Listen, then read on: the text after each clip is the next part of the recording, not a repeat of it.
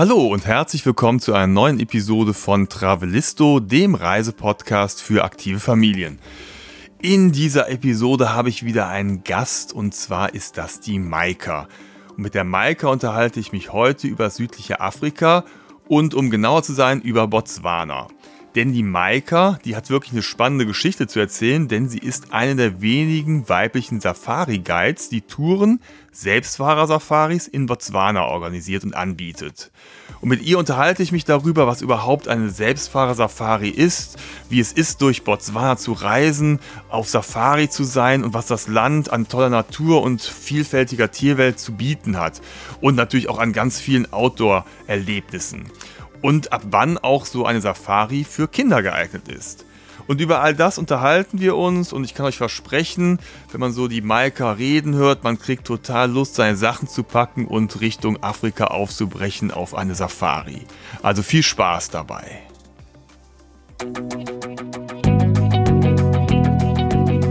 Travelisto, der Reisepodcast für aktive Familien. Hallo, wir sind Jenny und Andy und gemeinsam mit unseren beiden Söhnen bereisen wir Deutschland, Europa und die Welt. Wie wir reisen, was wir erleben und welche Tipps wir für euch haben, darüber berichten wir auf diesem Podcast. Wie ich ja schon im Intro bereits erzählt habe, geht es heute nach Afrika, ins südliche Afrika. Und ich bin schon ganz gespannt, mehr über ein Land zu erfahren, das wir ja selber noch gar nicht bereist haben. Wir waren immer ganz knapp drumherum in den Nachbarländern, aber selber in dem Land noch nicht. Und deswegen bin ich total froh, dass wir heute die Maika zu Gast haben. Maika, du bist gerade, glaube ich, 12.000 Kilometer südlich von mir, sitzt du irgendwo. Und äh, schön, dass du da bist. Erstmal herzlich willkommen. Ich danke dir herzlich, dass ich bei dir sein darf heute. Toll. Danke, Andreas. Ja, jetzt gibt es natürlich einen Grund. Wir sprechen heute über Botswana und das ist jetzt kein Zufall, warum du gerade unser Gast bist. Also vielleicht kannst du dich mal kurz vorstellen und mal kurz erzählen, warum du denn jetzt ein toller Gast bist, um mit mir ein wenig über Botswana zu plaudern oder mir ein wenig über Botswana zu erzählen. Ich freue mich total, erstmal über deine Offenheit ähm, überhaupt mit mir zu sprechen, weil Botswana ist halt ein Land, das ähm, eigentlich nicht sehr viel Aufmerksamkeit erfährt, obwohl es das total verdient hat. Ähm, denn Botswana liegt so mitten im, mitten im südlichen Afrika, also eingeschlossen von Namibia im Westen, Südafrika im, im Süden, äh, im Osten und im Norden hin dann die ne, angrenzen an die Victoria-Fälle und Sambia, also mittendrin. Äh, und da ist das wunderbare Okavango-Delta. Und da hat's mich, äh, da hat's mich vor fünf Jahren hin verschlagen. Und äh, ja, nicht sehr viele Menschen treibt es hierhin. Aber die, äh, die Tierwelt ist halt hier einfach einzigartig und deshalb freue ich mich besonders, dass du Interesse hast, das auch deinen Hörern äh, mal vorzustellen und angedeihen zu lassen, was hier alles so Großartiges zu sehen und zu erleben gibt. Ja, du hast ja was angesprochen, weil ich war jetzt ein bisschen vorsichtig mit meiner persönlichen Wahrnehmung, aber wenn man über Afrika oder das südliche Afrika spricht, dann gibt es unheimlich viele ja. Leute, die waren in Südafrika. So, dann ist das abgehakt. So, dann gibt es ein paar Leute, die waren in Namibia. Genau. Und dann wird's dünn. Ist es tatsächlich so, dass also Botswana so an Nummer drei, sage ich jetzt mal, äh, in, in der Stelle steht? Ähm, ich weiß gar nicht, ob es, äh, ob Botswana äh, es an die Stelle drei schafft, weil eben sehr viele Menschen, also wie du sagst, ne, Südafrika, Namibia, die zwei, die sind halt ziemlich bekannt. Ähm, und dann schaffen es die Menschen noch nach Simbabwe, sprich nach äh, vor allem an die Victoria-Fälle. Und dann vielleicht so ein paar Camps, die sich da im Norden äh, Simbabwes befinden. Ja. Und äh, dann muss man ehrlicherweise sagen, Botswana ähm, ist ja, rückt dann schon an diese Stelle, aber ist vor allem eben bekannt für seine, für seine teuren Lodges, ne, weil eben diese Tierwelt unfassbar einzigartig ist. Mhm. Und da gibt es eben sehr viele, oder was heißt sehr viele, also eigentlich sehr wenige, aber die Lodges, die es gibt, die sind eben sehr, sehr exklusiv und sehr hochpreisig und deshalb ist es, äh, ist es in vielen Ländern der Welt eben einfach nicht so populär als Reiseziel äh, etabliert, sagen wir mal so. Aber es gibt eben auch andere Möglichkeiten, ein Land wie Botswana zu bereisen und die Tierwelt, der Tierwelt ganz, ganz, ganz nah zu kommen. Wahrscheinlich sogar noch näher, als wenn man in einer Lodge äh, unterkommt oder residiert.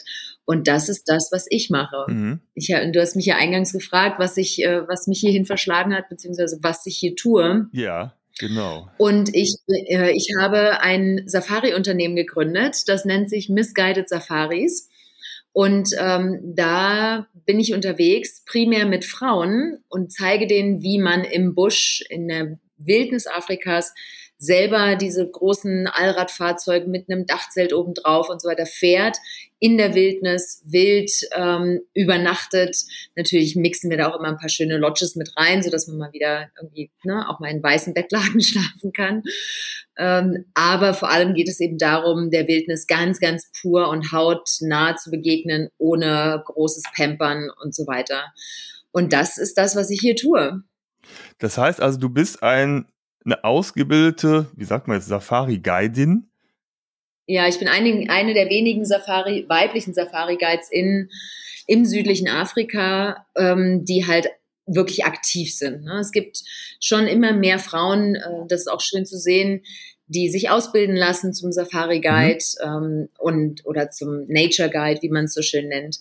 Äh, aber eben wirklich auch aktiv zu sein, davon gibt es leider nur sehr wenige bisher.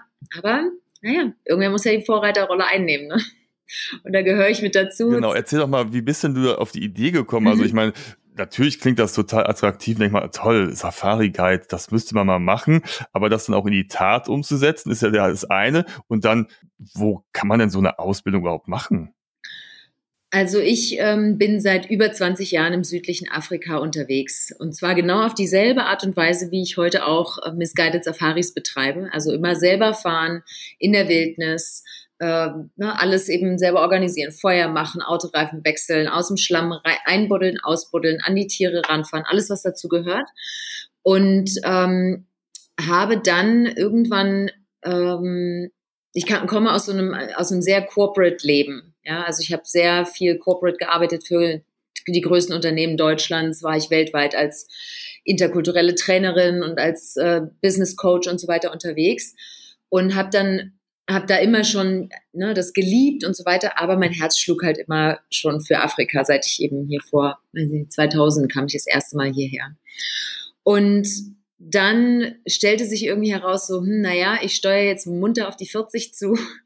Also was, was will ich denn irgendwie anstellen mit der zweiten Lebenshälfte? Und dann wurde eigentlich ziemlich klar, die Einschläge ähm, kamen immer näher, dass ich das so, wie ich das da betrieben habe in Deutschland, nicht mehr weitermachen kann und möchte. Es war einfach kein gesundes System für mich. Wie ich gearbeitet habe, auch wenn ich meinen Job geliebt habe und da wirklich gut war, war dann klar, okay, hier brauchst du eine Wende. Und ich habe dann auch ähm, einen ziemlich krassen Burnout gehabt. 2017, also es hat mich richtig niedergestreckt. Und daraus bin ich aber eben äh, rausgewachsen. An, an, und am Ende dieses Prozesses steht jetzt sozusagen Misguided Safaris. Also es war ein saftiger Prozess. So, das will ich gar nicht leugnen, aber das ist wahrscheinlich ein bisschen zu detailliert da reinzugehen, ist was für ein anderes, äh, für ein anderes Feld. Aber ähm, an, ja, an diesem Ende stand eben Misguided Safaris und so äh, bin ich, habe ich da eine 180-Grad-Wendung sozusagen hingelegt von meinem alten Leben in Deutschland, in Berlin, ähm, mit sehr, sehr vielen Menschen zu jetzt hier einfach barfuß durch den Busch äh, zu stapfen und Menschen zu zeigen, wie es sich anfühlt, was die Wildnis einfach mit einem machen kann und ähm, ja, genau.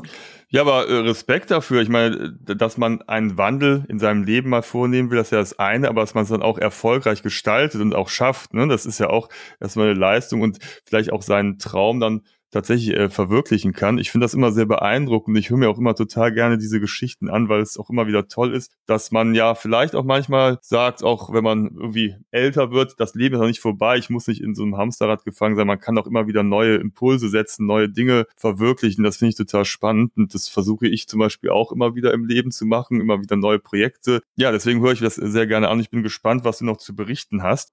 Jetzt würde ich aber erstmal gerne nochmal einsteigen. Also stell dir mal vor, ich möchte jetzt, und das müssen wir uns gar nicht vorstellen, weil es ist ein kon ja. konkreter Wunsch von mir, ich möchte auch gerne einmal nach Botswana reisen. Das steht auf unserer Bucketliste. Wie gesagt, wir waren in Namibia mal ganz nah dran, aber äh, unsere Tour führte halt dann nicht weiter. So mal ganz praktisch mal das Reiseland Botswana. Also da ist jetzt auch sozusagen, du hast ja jetzt wahrscheinlich Frühling oder Sommer.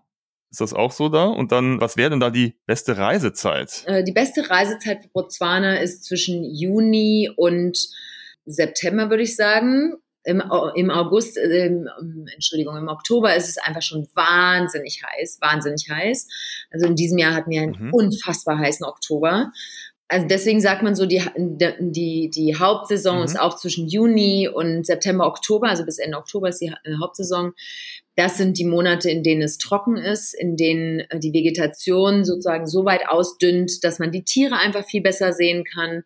Das sind eigentlich die, so die zwei Hauptaspekte, die ja wichtig sind für, äh, für, für die Pirschfahrten. Ich zum Beispiel bin kein Riesenfan von, von, von Juni und Juli, weil es da einfach kalt ist nachts, ja. Und äh, auch tagsüber manchmal ein schöner Wind pfeift. Also mein absoluter Lieblingsmonat ist August. Mhm. August und November, die liebe ich einfach und den Mai, so da ist es so hinaufgeteilt, weil das Land dann sehr, sehr unterschiedliche ähm, Aspekte zu bieten hat. Und das finde ich, das finde ich einfach super schön. Während man im Mai ist halt alles noch grün und frisch und ne, als noch Wasser äh, in den, in den Wasserlöchern. Ähm, dann im, im August ist, ist, die Vegetation halt extrem ausgedünnt und man kann die Tiere echt fantastisch sehen an den wenigen Wasserstellen, die noch da sind. Äh, und dann ähm, im November kommen, ziehen die dicken Gewitterwolken rein. Also das heißt, da verändern sich die Himmel traumhaft. Die Tiere fangen an zu wandern nach den ersten Regenfällen. Das, äh, das finde ich auch super, super schön. Ja, ach, toll, hört sich gut an. Das heißt, ja, das wäre so für mhm. Familien in den Sommerferien, könnte man schon machen oder Herbstferien. Ich überlege mal nur gerade, ich muss ja immer noch mit, wenn ich denn Kinder mitnehmen wollte, muss ich ja immer noch gucken, wie kompatibel ist das mit den Ferien. Was müsste ich für eine zeitliche Dauer einplanen? Ja, zum Thema Kinder. Ne? Ähm, also Botswana, klar, logischerweise mit den, vor allem mit den Raubkatzen ist natürlich nicht ganz ohne, äh, mit Kindern zu bereisen. Aber ähm, also alle Lodges zum Beispiel haben, oder die meisten Lodges haben eine Policy, dass man Kinder ab zwölf, äh, ab zwölf Jahren ähm, mitbringen kann. Mhm. Und das gilt, also, ne, das gilt für, für fast alle Lodges. Ich glaube, das ist gesetzlich vorgeschrieben. Und dann gibt es halt einige Ausnahmen, wo Lodges eben sagen, okay, unsere, ähm, unser Build-up, also wie alles gebaut ist, erlaubt es eben auch jüngere Kinder mitzubringen. Mhm. Das gilt für die Lodges. Ne? Weil, mhm. Was ich jetzt zum Beispiel bei meinen Safaris mache, ist, mh, hm, ich spreche ja immer sehr äh, individuell mit meinen, mit meinen Gästen, bevor es losgeht, um die Erwartungen halt auch zu managen. Weil es ist halt äh, ganz klar, wir schlafen da im Busch, äh, da gibt's nicht immer eine, nicht immer die schönste Dusche und da gibt es auch nicht immer, nicht immer eine Toilette und so. Also deswegen spreche ich schon sehr genau mit den Menschen, was da, was da so passiert. Und da habe ich festgestellt, dass ähm, viele Frauen Interesse zum Beispiel haben, mit ihren Töchtern zu kommen. Mhm. Ne? Wie, äh, wie gesagt, ich mache ja diese Safaris vornehmlich für Frauen und dann denken viele sich, wow, ja toll. Ab wann kann ich das denn machen, ist dann die Frage. Und da, auch da bleibe ich eben bei diesen zwölf Jahren. Mhm obwohl natürlich die Umgebung sehr viel mehr ähm, Aufmerksamkeit erfordert, weil wir halt fast na oder nahezu permanent eben in der Wildnis sind. Ne? Also da kommt es dann mhm. echt ein bisschen auf dieses Kind an. Wenn du jetzt sagst, du willst losdüsen mit deinen 11 und 14 Jahren, würde ich sagen, okay, gib's mal noch, gib dem mal noch ein Jahr oder zwei. Und wenn die sozusagen ne, auch mal irgendwie zwei, drei Stunden, vier Stunden Stille sitzen können, ich weiß nicht, wie das bei deinen Kindern ist, dann, äh, dann ist es auf jeden Fall ultra, ultra toll, auch vor allem selber in Botswana zu fahren. Also ich würde, klar, logischerweise, mhm. ich würde immer sagen, mach eine geführte Tour, vor allem mit Kindern, dass du immer noch ein weiteres Set Augen hast und jemand, der sich auskennt. Aber dann ist es auf jeden Fall machbar und mega krasser Einfluss auf die Kinder, einfach was das, äh, was ein Umweltverständnis und Tierschutzverständnis und überhaupt unterschiedliche Lebensräume und, äh, und Kulturen angeht. Also kann hm. ich nur empfehlen. Ja, wir haben das tatsächlich, wir waren in Namibia vor, ah, ich glaube, das ist auch schon sechs, sieben Jahre her, also echt lange her. Und äh, da waren wir mit dem Geländewagen und zwei Dachzelten unterwegs und unsere mhm. Kinder sind das auch durch die ganzen Reisen natürlich gewohnt und sitzen auch gerne im Auto. Und wenn du in Namibia unterwegs bist, da, ich weiß nicht, ob das ähnlich in Botswana ist, aber da kannst du auch gerne mal einfach mal stundenlang, fünf, sechs Stunden einfach nur geradeaus durch die Einöde fahren. Und da, das machen natürlich nicht alle Kinder mit. Und dann machst du vielleicht irgendwie eine Safari, einen Game Drive und dann müssen die Kinder auch noch ruhig sein und nicht da rumhüpfen, damit man die Tiere auch in Ruhe beobachten kann, nicht verschreckt. Also das klappt mit unseren schon ganz gut. Aber wir haben auch oftmals Familien mit ganz kleinen Kindern entdeckt. Und ich finde, da muss man natürlich auch mit den Kindern aufpassen, ne, dass die nicht rumrennen, irgendwelche Steine umdrehen, in irgendwelche Erdlöcher packen, an, auf Bäume klettern, weil es gibt die großen Raubtiere, es gibt auch kleine Tiere und äh, wer weiß, ne, also da muss man halt schon immer so einen Blick drauf haben. Ne? Und deswegen denke ich auch, es macht schon Sinn, dass die Kinder ein gewisses Alter haben. Ich stelle aber fest, dass unsere immer noch von Namibia schwärmen und von den Tieren, weil das einfach total eindrückliche Erinnerungen sind. Wenn du Giraffen, Elefanten, alle möglichen Tiere in freier Wildbahn siehst, das ist nochmal was komplett anderes und das bleibt halt hängen. Ne? Ja, und, und Botswana ist, ist da, mit Botswana legt man da sozusagen nochmal eine Schippe drauf. Ne? Also während man ja in, in Namibia hat man Etosha, da ist mhm. alles, äh, ne, also wenn man jetzt das ein bisschen konzentrierter mhm. haben will, hat man eben Etosha. Ja. Und ähm, da, das ist halt, ein, äh, also auch nachts eben, dann ist man abgetrennt, auf seiner Campsite ist man eben abgetrennt von den Tieren und so weiter. Und das ist halt mhm. genau das, was in Botswana anders ist. In Botswana gibt es keine, also an, ja, vielleicht auf ein paar privaten ähm, Private Reserves oder sowas, die es auch in Botswana eigentlich gar nicht wirklich gibt. Ähm, es gibt halt keine geschlossenen, abgeschlossenen Campsites. Alles ist offen. Das okay. heißt, wenn ich unterwegs bin, dann marschiert da halt äh, einfach ein Leopard durchs Camp, ja, oder Elefanten oder Löwen oder was auch immer man sich so vorstellen kann. Und ähm, das ist natürlich nochmal ein ganz anderes Gefühl, wenn man wirklich sowas von, also wenn man wirklich Teil davon ist, ne? Und äh, sich da genauso einfügen muss, wenn das Hippo da um, um die Autos ja, rumgrast in der Nacht oder die Hyänen ans Feuer kommen, während man da sitzt und ab, zu Abend isst. Und die müssen, da muss ich halt aufstehen und die Hyänen wegschuschen. So, das ist halt nochmal ein anderes Gefühl. Und äh, das äh, genau, ich meine, ich schusche jetzt keine ja. Leoparden weg oder Löwen, ne? damit mit denen gehe ich anders um. Aber äh, darüber muss man sich halt einfach klar sein, dass das das Gefühl einfach nochmal intensiviert. Ne? Und ich finde das großartig, äh, dass, dass Kinder zu, also dass Kinder dieser Umgebung einfach ähm, ich wollte gerade sagen, zugeführt werden. Das klingt, als ob man nie eine Maschine packt. Äh, also, dass Kindern äh, den, dem exposed werden, ja. Wie sagt man denn? Hilf mir mal ganz kurz, das richtige deutsche Wort zu finden. Also dass dem, sie das erleben können, ne? dass sie solche Erfahrungen machen können. Ja, genau.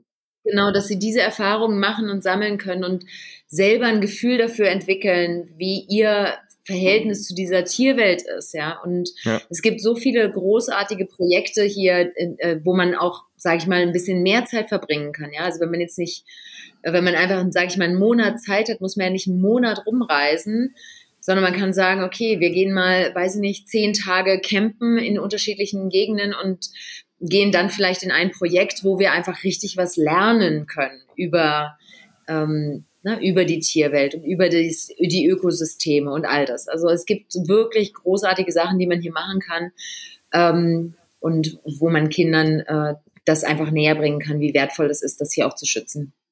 Jetzt kriege ich immer mehr Fragen, kommen bei mir auf und du hast eben gesagt, was machst du denn, wenn ihr da ein Camp habt und da ein Löwe tatsächlich vorbeikommt?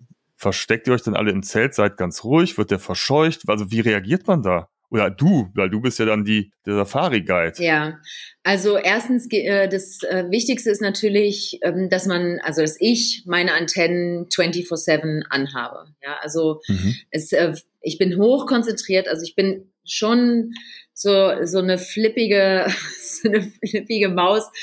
Ähm, ne, wo man manchmal den Eindruck gewinnen kann, so, wie, ne, kriegt sie denn alles mit, was da so los ist, weil wir halt auf den Autodächern tanzen, weil ich in bunten Klamotten rumlaufe, weil ich mit roten Nägeln im Busch bin, also nicht, äh, nicht so richtig in das klassische Bild passe, ähm, weil ich einfach eben so bin und so gehe ich halt auch in den Busch. So und gleichzeitig äh, ist das halt meine Aufgabe Nummer eins, ne? Und die verstehe ich auch 300 Prozent das Wichtigste ist Awareness, was mhm. passiert mhm. hier um uns herum und Regeln aufzustellen, die, die ganz klar, bevor man in den Busch fährt, auch kommuniziert werden, wo jedem klar ist, was wann zu tun ist, äh, wann sich sozusagen auch die Dringlichkeit verändert und so weiter. und ähm, um deine Frage zu beantworten, was passiert ganz konkret? Also in der Regel ähm, bemerkt man, also entweder man, entweder man hört sozusagen Löwengebrüll schon vorher, dann merken, muss man eben genau hinhören, wie sich das bewegt, dieses Gebrüll, also die Geräuschkulisse, wie, wohin, wohin bewegt die sich, wie verändert sie sich, was sind das für Rufe,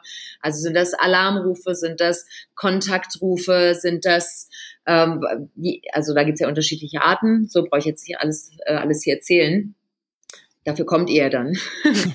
und dann ähm, und wenn man sie aber nicht hört, weil sie einfach durch den Busch streifen und wir sitzen am Camp, ähm, dann ist das, dann muss man halt einfach entweder absolut still sitzen bleiben. Ne? Für mich ist immer das Wichtigste, dass alle meine Gäste hinter mir sind, also so, dass ich immer zwischen dem Tier und meinen Gästen bin. Das zum Beispiel ist eine wesentliche Grund, mhm. Grundregel für, ein, für jeden Safari-Guide.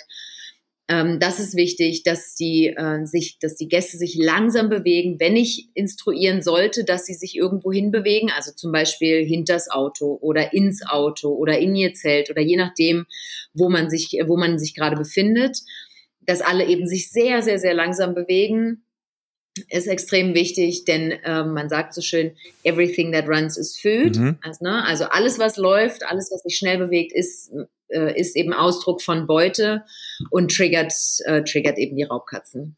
So, und ähm, das sind eigentlich so die wichtigsten Sachen. Manchmal, wenn wir Löwengebrüll zum Beispiel hören oder auch ein Leopard irgendwo äh, rumgrault äh, am Abend und wir sitzen am Lagerfeuer, ja, dann sage ich auch, kommt Mädels, alle aufsitzen, wir suchen jetzt, äh, wir suchen jetzt die Löwen und ähm, finden die dann irgendwo eben außerhalb vom Camp, tracken die und ähm, sitzen dann einfach mit denen nochmal so ein äh, halbes Stündchen, Stündchen, je nachdem, was die so treiben und genießen einfach deren Präsenz, bevor wir dann zurückfahren ins Camp und alle ins Zeltchen hopsen und dann schön einschlafen.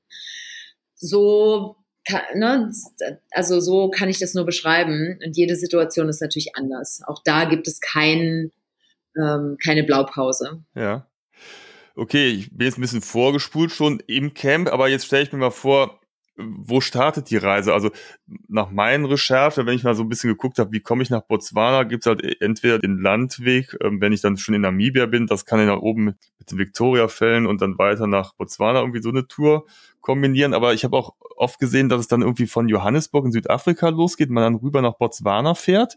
Ist das so die gängige Route oder kann man auch direkt Botswana anfliegen? Und wie würde dann so, also dann treffen wir uns.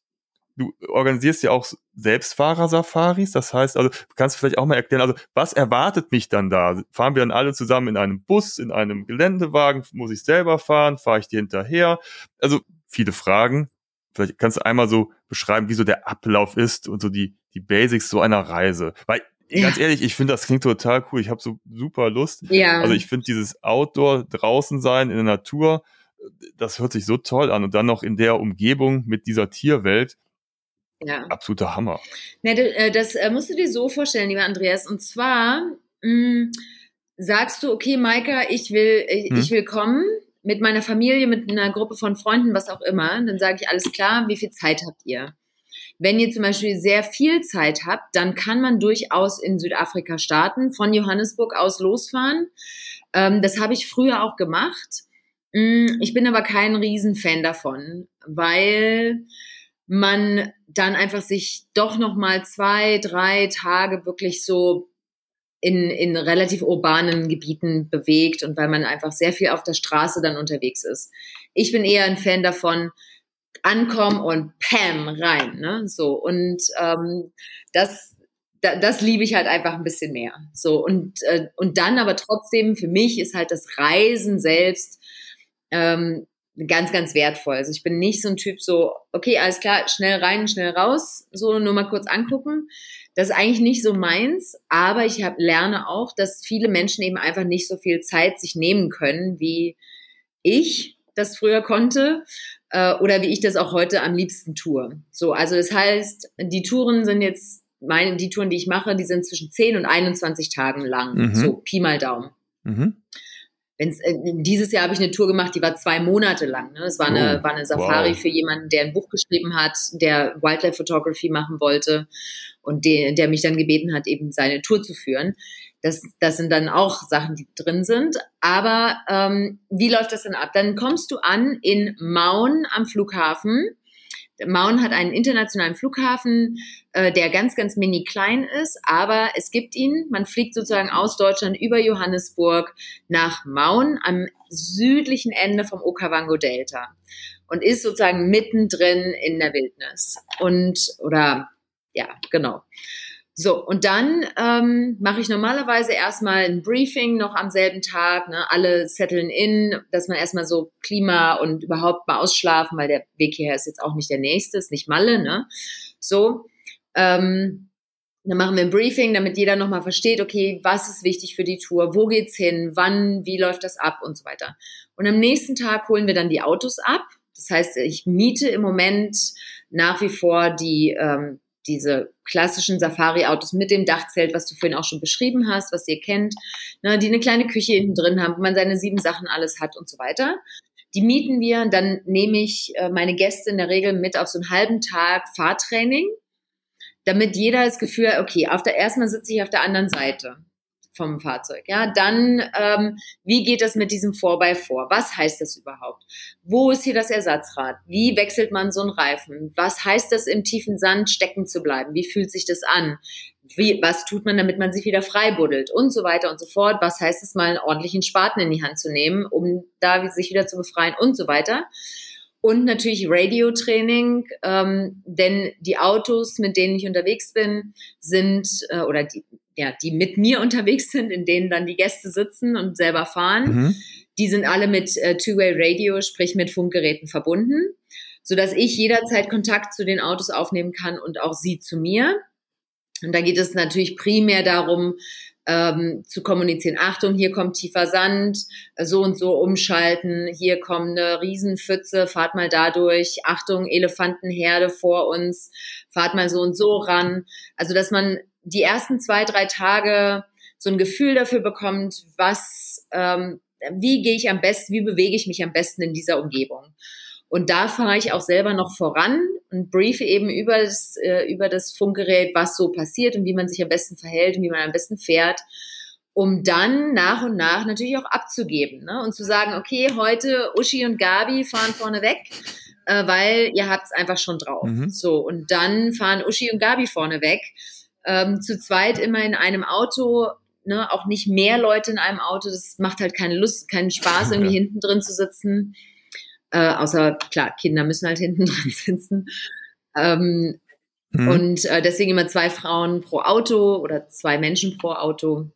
Genau, und dann fahren die eben langsam, lernen die halt an die Tiere ranzufahren, wie man das respektvoll macht und wie man sich ethisch im Busch verhält, was man tut, wenn, äh, wenn man auf einmal Muffensausen kriegt und so weiter. Das sind halt alles äh, Punkte, die natürlich passieren und dann gewinnt man nach und nach eben das Selbstvertrauen, das Selbstbewusstsein und das Wissen, was zu tun ist, Tierverhalten zu lesen, den Sand zu lesen, äh, die Sonne, den Wind, alles das mit in Erwägung zu ziehen, wenn es darum geht, wie werden Tiere sich, ähm, wie werden die Tiere wandern und so weiter und so fort. Also passieren ganz, ganz viele Dinge, die ähm, die so nah an einem dran sind, weil man eben alles selber macht. Und ich finde, das unterscheidet das, was ich mache, eben und Misguided Safaris, das gesamte Konzept eben ganz mhm. grundlegend mhm. von den allermeisten Safaris. Ähm, denn, naja, Misguided Safaris ist halt alles aktiv. Also du bist immer aktiv, du bist angeschaltet, während du auf allen anderen Safaris, egal ob das eine Fly-in-Safari äh, ist, wo man in Lodges geflogen wird, oder ob man auf einer mobilen Safari ist, wo man rumgefahren wird, man es ist halt immer alles passiv. Du wirst gefahren, dir werden die Tiere gezeigt, äh, du wirst bekocht, du, dir wird gesagt, wann du aufstehst und so weiter. Und bei uns, naja, das, da ist die Idee eben own your Safari. Also du bist der Eigentümer deiner Safari und ich bin im Grunde nur diejenige, die äh, die Hand in den Rücken legt und sagt, okay, probier mal so, probier mal so und gewinne mal dein eigenes Gefühl für das, was hier eigentlich mit dir passiert und um dich herum passiert. Ja, das stelle ich mir schon sehr hilfreich vor. Ich habe es jetzt nur immer, wie gesagt, der Vergleich mit Namibia, wo wir dann mit dem Geländewagen allein losgefahren sind. Dann kriegst du eine kurze Einführung, dann gehst du einkaufen, und dann ist der Tag auch schon, der erste Tag schon vorbei, und dann fährst du am nächsten Tag los und hast dann nach einer Stunde den ersten Platten, denkst du, ja, Mist, wie war es noch mit dem Reifenwechsel?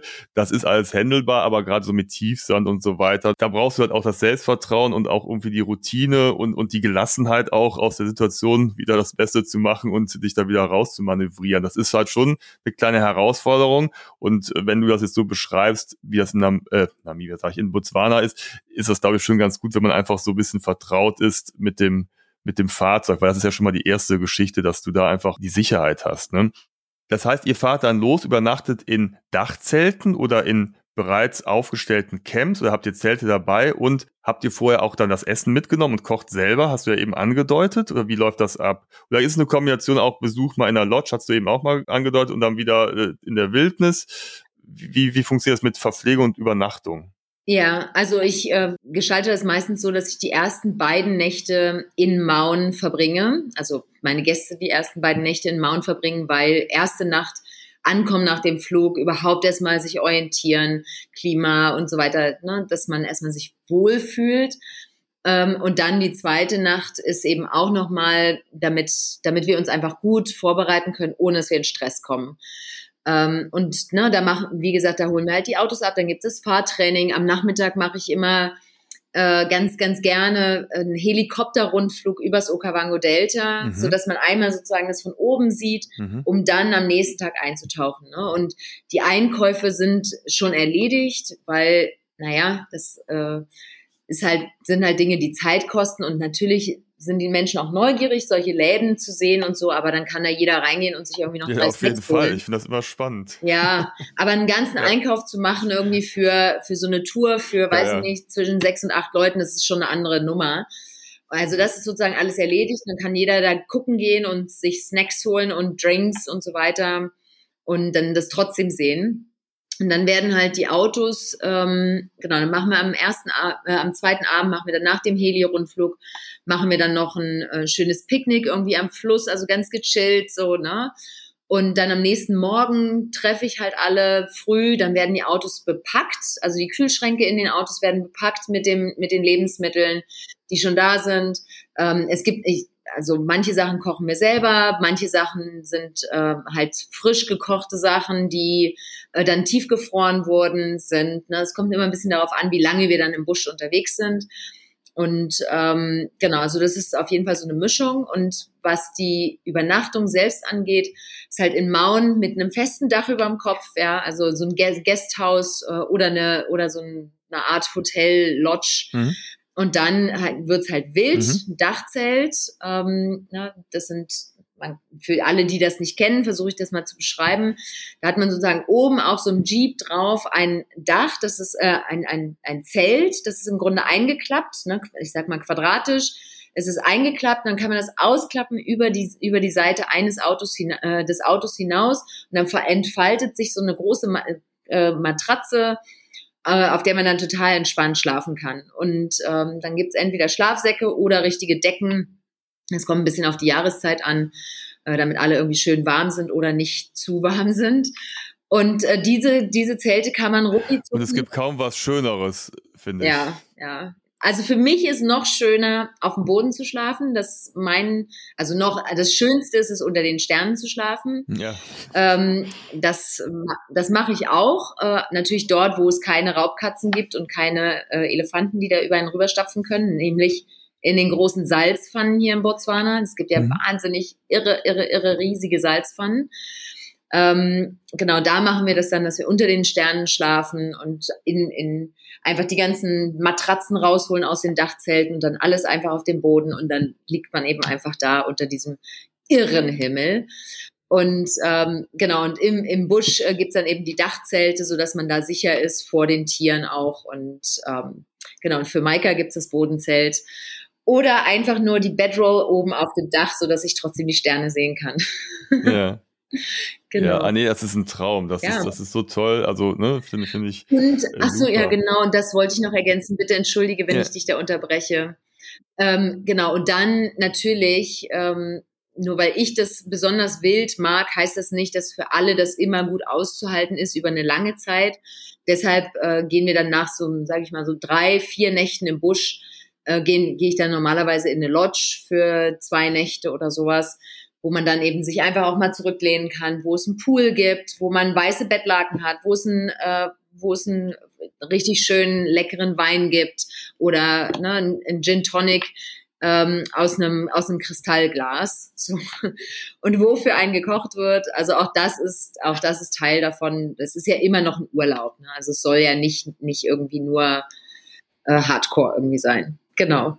Wobei ich das ja gerade das Erholsame finde. Ne? Also ich bin ja jetzt kein Freund davon, mich irgendwo zwei, drei Wochen lang hinzulegen, bedienen zu lassen, sondern für mich ist die Erholung, wenn ich vom Kopf her frei bin. Das kann auch sehr aktiv sein und sehr herausfordernd sein. Hauptsache, ich komme mal aus meinem Alltagstrott raus und mache neue Erfahrungen. Natürlich, ich weiß, da gibt es bestimmt auch ganz tolle Lodges, ne? wenn man die Fotos sieht ne? aus, aus dem ganzen südlichen Afrika, da gibt es ja traumhafte Lodges, wo du denkst so, wow, so schön.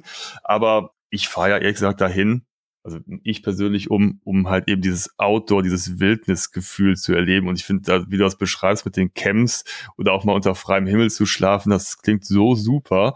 Und ich habe da so viele Bilder vor Augen. Auch wenn ich das, also Botswana auch eher so etwas grüner wahrnehme als jetzt zum Beispiel Großteil Namibias. Ne? Also zum Beispiel das Okavango-Delta. Ja. Das ist ja eine Fluss- und Sumpflandschaft eher. Vielleicht kannst du da nochmal so erzählen, welche Regionen ihr auch dann bereist oder welche Sehenswürdigkeiten, weil das ist ja schon, ne, Okavango ist ja eher mit Wasser, dann gibt's ja noch, ich glaube, die Kalahari, ja. Wüste, eher dann, ne? Also Botswana ist ja so groß ungefähr, sogar ein kleines bisschen größer als Frankreich. Mhm. Und ähm, in Botswana leben aktuell, wenn ich es richtig auf dem Schirm habe, 2,6 Millionen Menschen. So. Dann, äh, also insgesamt. Ja. Und äh, da kriegt man dann schon ein Gefühl dafür, wie dicht besiedelt das ist und was es hier einfach, ähm, wie divers auch die, äh, die Landschaft und die Ökosysteme sein können.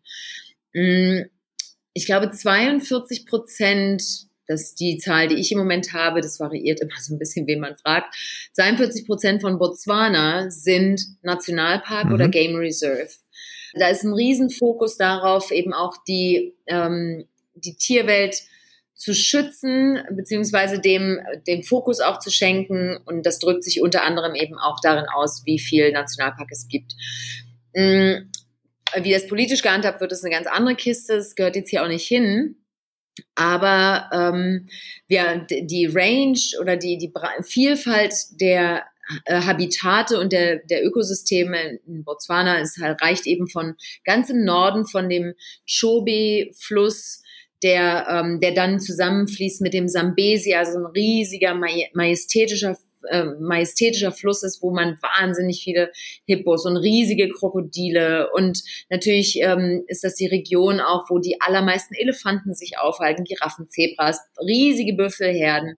Das kann man alles so im Norden sehen und äh, dann auch mal einen Daytrip rüber machen nach Simbabwe oder Sambia, um die Victoria-Fälle sich anzugucken, mhm. was halt auch absolut eindrucksvoll ist. Ne?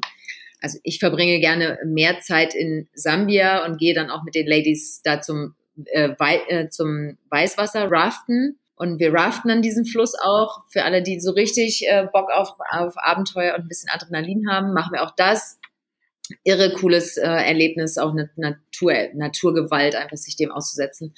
So, und wenn man dann weiter Richtung Süden, äh, Süden geht, dann fährt man eben durch eine Region, die nennt sich Savuti. Das ist, äh, das ist eine, das ist ein wahnsinnig trockenes Gebiet, aber so interessant von der, von dem, wie die Tiere sich dort entwickelt haben. Ne? Also, weil es sehr, sehr, sehr wenig Wasser da gibt, ähm, haben zum Beispiel Löwen sich darauf spezialisiert, Elefanten zu jagen. Also es, dort findet man primär Löwen, die Elefanten jagen. Und ähm, das ist halt einfach irre, sich sowas anzuschauen. Und dann in dieser Umgebung, die halt keine, das ist nicht Sahara-Wüste, sondern es ist eben so Savanne, das sind, äh, das sind riesige Graslandschaften, dann hat man aber auch eben, ähm, eben äh, Apple Leaf, ich weiß gar nicht, ob es dafür ein deutsches Wort gibt, wahrscheinlich schon, Wälder und also es ist man kann, ich weiß gar nicht, wie ich das beschreiben soll. Dann gibt's Felsformationen, die, in denen man 4000 Jahre alte Zei äh, Felszeichnungen äh, finden kann also das, da ist passiert so richtig viel und das heißt, da guckt man auch so ein bisschen in die, in die, in die menschliche Geschichte. Dann gibt es Regionen, die Kalahari, wie du sie erwähnt hast, ne, mhm. mit den wahnsinnigen Weiten und Akazien, Akazien, Akazien. Ähm, dann gibt es die Region der Salz, der Mahadi-Khadi Salzpfannen, die, un, die so groß sind wie die Schweiz, nur die Salzpfannen. Ja, wo dann die Zebra-Migration, die zweitgrößte mhm. Zebra-Migration der Welt äh, stattfindet jedes Jahr. Die eben wandern zwischen dem Boteti-Fluss und den, und den Salzpfannen und dem Norden vom Chobe und so weiter. Und dann natürlich das Okavango-Delta, das berühmte äh, Okavango-Delta, das größte Binnendelta der Welt. Ne? Und die, die, wie sich dort das Wasser bewegt und welche, ähm, wie das gesamte Ökosystem aufgebaut ist, naja, das würde jetzt hier völlig den Rahmen sprengen. Da, wenn ich da einsteige, dann höre ich nicht mehr auf zu, zu quatschen. Äh, und Wer, wer aber Interesse hat, sich da einfach mehr zu anzugucken, ne, man, es gibt eine Dokumentation Into the Okavango, die ist so unfassbar gut äh, und von Leuten gemacht, die eben hier leben und die sich wahnsinnig gut auskennen mit allem, was da in diesem Okavango-Fluss ähm, und in dem gesamten Okavango-Delta lebt. Also kann ich nur, kann ich nur sagen, das ist ein wirklicher, wirklicher Schatz auf unserem Planeten. Wie, wie auch noch viele andere Regionen. Ja. Ja, und das Schöne ist ja, und das, das fand ich immer besonders toll, man ist ja die ganze Zeit auch draußen, ne? auch wenn du jetzt natürlich nachts im Zelt oder mal in der Lodge übernachtest, aber du bist ja hauptsächlich draußen in der Natur unterwegs. Und ich finde, das ist nochmal so ein Aspekt, den ich nochmal unterstreichen will, weil das fand ich immer total beeindruckend, tat total gut, dass du dann irgendwann nach zwei Wochen oder so wiederkommst oder nach drei Wochen und warst eigentlich fast nur die ganze in der Natur. Egal wie die Landschaft dann ausschaut. Du hast ja jetzt vielleicht mal auf deine Unternehmung zu sprechen zu kommen. Du hast ja erwähnt, Miss Guided Safaris. Du bietest hauptsächlich Touren für Frauen an. Ja. Wie bist du auf die Idee gekommen, das jetzt speziell für Frauen anzubieten und wie wird das von Frauen angenommen? Äh, danke, dass du es fragst, äh, Andreas. Und zwar ähm, habe ich erst habe ich gedacht so, ach na ja, ich habe ja in diesem ganzen Corporate-Kontext gearbeitet. Die Menschen dort, da habe ich Personalentwicklung, was ich vorhin sagte, Business Coaching und so weiter gemacht für, ne, für mhm. Menschen, die große Unternehmen geführt haben und die mich kennengelernt haben. So habe ich gedacht, na ja, das ist doch easy, das verkaufe ich doch an die. Die wissen schon, wer ich bin, die wissen, wie ich ticker, die äh, mögen mich, die haben eine Idee davon, wie sowas, ne, wie der Vibe da ist. Cool, kein Problem. Dann habe ich gedacht, und das sind natürlich primär Männer gewesen, kannst du dir ja vorstellen. So, und dann ähm, habe ich gedacht, so, ach na ja, ehrlicherweise habe ich jetzt so Bock irgendwie auf dieses ganze Testosteron, ne? Einer kann das Feuer besser machen als der andere und nein, und ich wechsle den Reifen und nein, ich zeig dir mal wie und was. Und dass ich, ich stereotypisiere jetzt natürlich äh, mit Absicht, um das einfach mal ganz schwarz-weiß so zu zeichnen. Ähm, aber da habe ich gemerkt. Aber ist schon was dran. Da ist schon was, auf jeden Fall ist da was dran. Auf jeden Fall ist da was dran. Und dann habe ich gedacht so, ach na ja, hm, weiß ich nicht, ne, ob, ob ich das jetzt so haben muss. Gut, fährst du nur, ähm, fährst, machst du halt einfach gemischte Reisen, so wie jeder andere auch. Habe ich gedacht so, na ja, diese ganze Nummer mit dem Kaki-Fieber, ne, ich weiß nicht, ob du das davon mal gehört hast oder ob äh, die Hörer davon mal gehört haben. Also Kaki-Fieber ist ähm, das lustige äh, Gefühl oder die, die, die, weiß ich gar nicht, so eine Atmosphäre von, guck mal, äh, Uschi findet Klaus gut, Klaus ist aber mit, äh, Klaus ist aber mit Bärbel da und Bärbel findet aber ähm, weiß ich nicht, findet aber Susi irgendwie ganz scharf plötzlich, obwohl sie da nie irgendwie sowas hatte. Und Susi steht aber auf den jungen, weiß ich nicht was. Und dann geht es kreuz und quer. Und dann holt irgendjemand noch, noch abends am Feuer die Klampfe raus und dann sehen sowieso alle schöner aus im Lagerfeuerlicht. Und die Menschen packen auch viel mehr und aus. Und dann gibt es Nachtwanderungen. Und dann gibt es Nachtwanderungen, ja. Und da habe ich gedacht, so, oh. Und da habe ich gedacht, so, nee, Maika, irgendwie habe ich keinen Bock, das zu managen. Und zum anderen, ähm, zum anderen verhalten die Menschen sich dann eben nicht mehr authentisch. Und wenn man sich total authentisch verhält, ja, dann erlebt man das hier einfach am intensivsten. Wenn ich, wenn ich darauf achte, oh, sind meine Beine rasiert, ähm, weil da ist ein, da ist ein cooler Typ, dann ist mein Fokus bei etwas anderem als bei dem, was eigentlich um mich herum passiert und was einen riesen Impact auf mich haben könnte.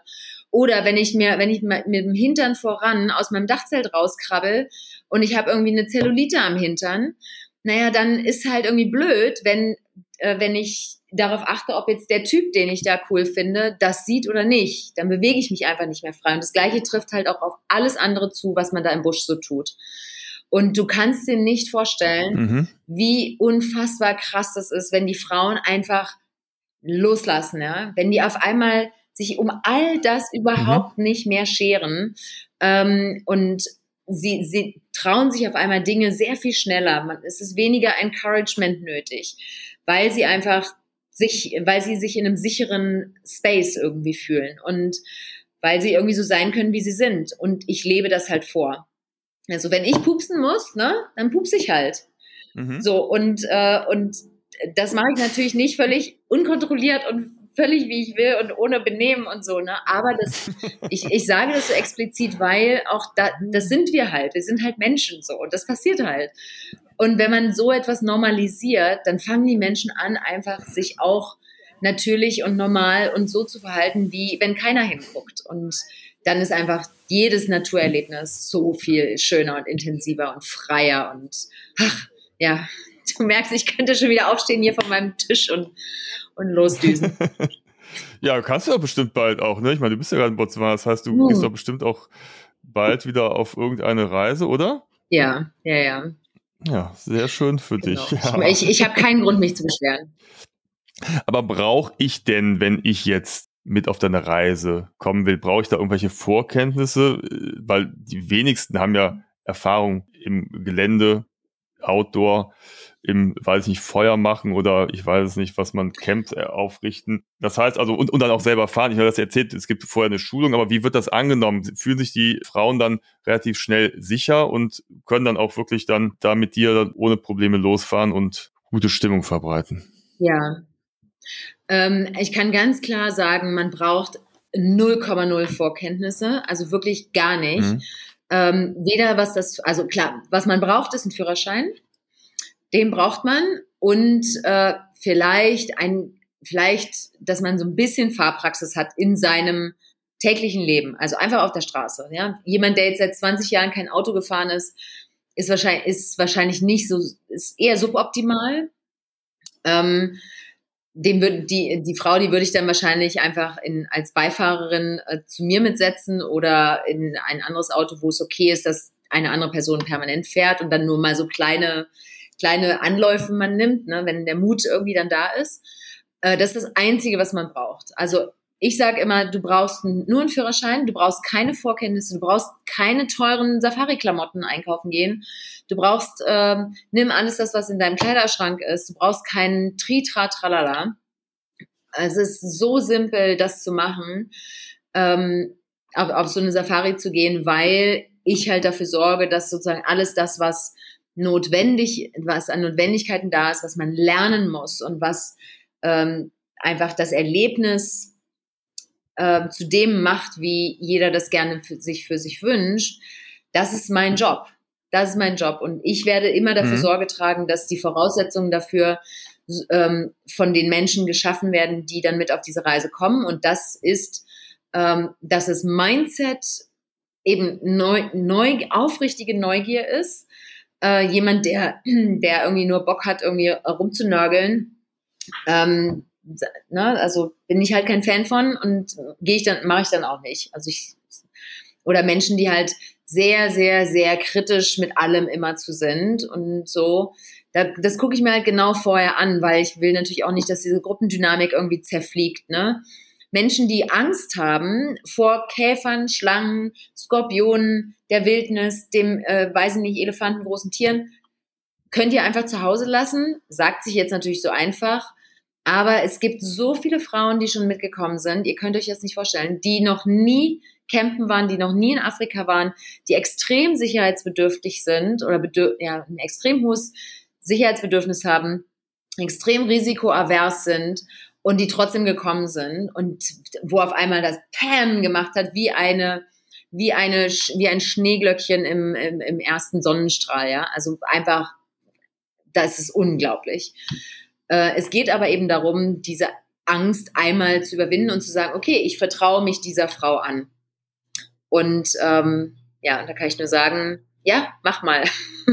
man erzählt ja oft, eine Reise verändert einen oder so, aber das kann einen ja schon so ein bisschen, also wenn jetzt gerade zum Beispiel dich an deine Grenzen oder aus der Komfortzone bewegst. Ne? Das ist ja schon irgendwo eine persönliche Weiterentwicklung.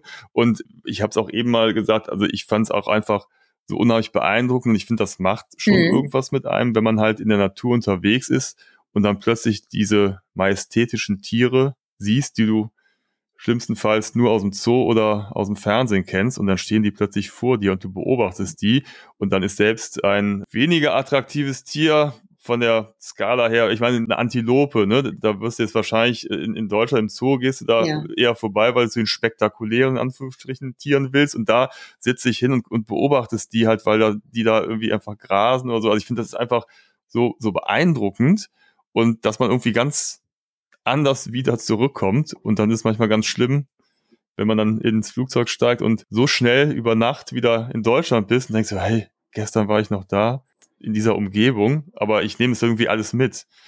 Ja, ja, unbedingt. Also ich, ich merke, ich bin immer, ich bin selber immer noch so ein bisschen hin und her gerissen, seitdem ich das Business begonnen habe, also seitdem ich das als Geschäft auch mache, was sowieso meine Leidenschaft ist und, und meine Liebe für die, für diese Natur hier und die Wildnis und auch die Menschen, by the way. Mhm. Ähm, ich, äh, also ich, ich bin so hin und her, ob ich mich sozusagen, ob man auf diesen Zug von das ist das, das verändert dein Leben und so weiter und das, du entwickelst dich hier enorm und so weiter, ob ich da in meiner Kommunikation aufspringe oder nicht. Ne? Also sage ich jetzt hier einfach mal so ganz ehrlich.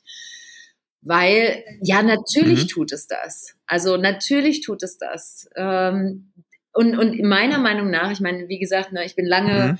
ähm, hab in der Personalentwicklung war ich ein, ähm, Profi oder bin ich immer noch, aber mache ich halt einfach nicht mehr aktiv.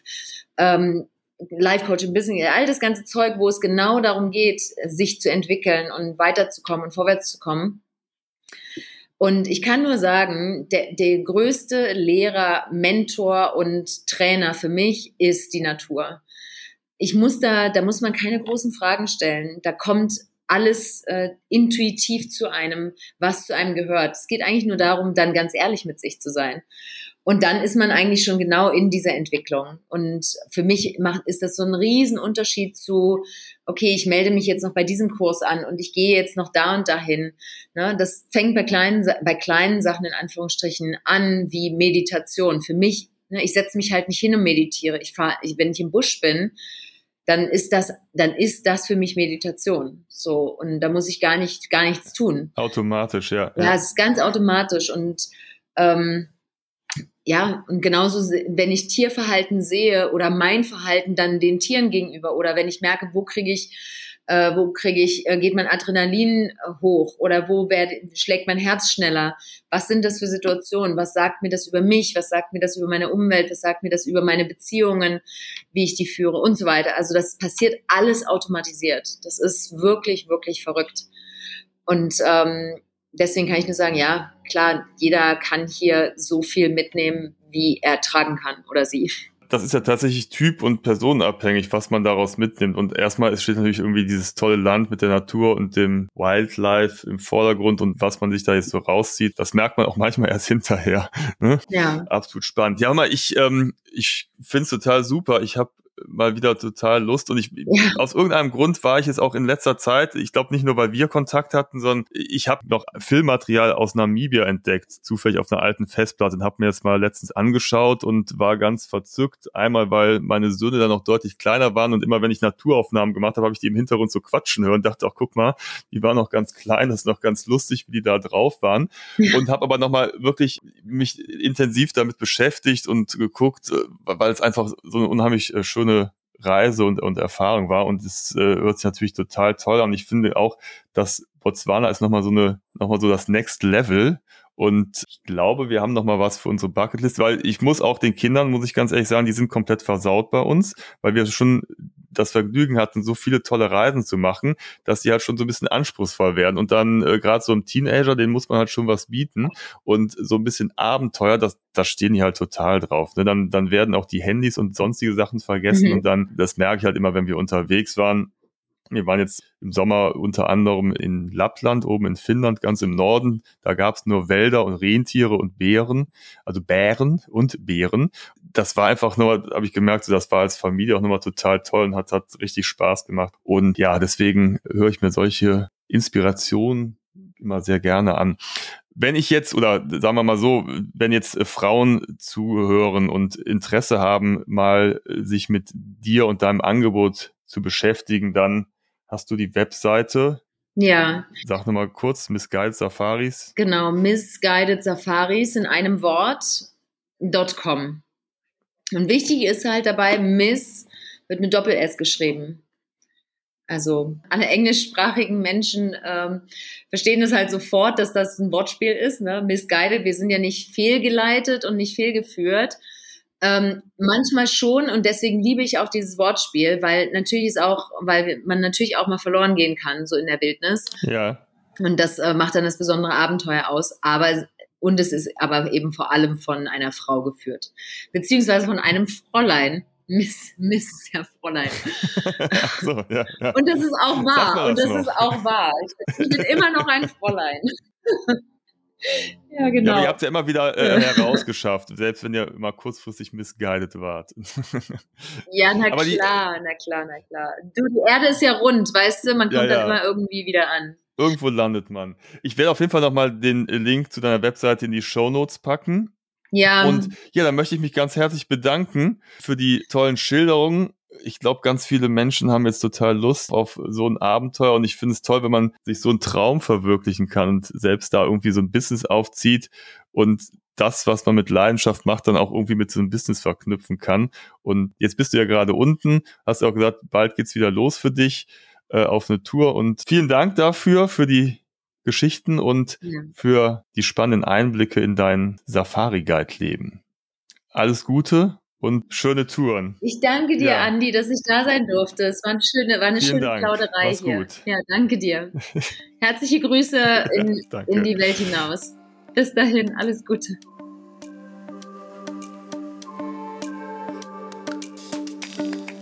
Vielen Dank nochmal an Maika für das schöne Gespräch, die spannenden Eindrücke. Man kriegt auf jeden Fall richtig Lust auf Botswana. Wenn euch diese Episode gefallen hat, dann würden wir uns sehr freuen, wenn ihr unseren Kanal abonniert, falls ihr das noch nicht getan habt, denn dann verpasst ihr in Zukunft auch keine weiteren Folgen mehr. Und immer noch ein Tipp, schaut doch mal auf unserem Reiseblog vorbei, www.travelisto.net. Da gibt es auf jeden Fall auch noch eine Menge Inspiration, Reiseartikel mit Bildern, Videos und so weiter. Also es lohnt sich immer mal da vorbeizuschauen. Ja, dann wünsche ich euch noch eine gute Zeit. Danke für die Aufmerksamkeit und vielleicht hören wir uns ja bei einer der nächsten Episoden wieder. Macht's gut. Tschüss.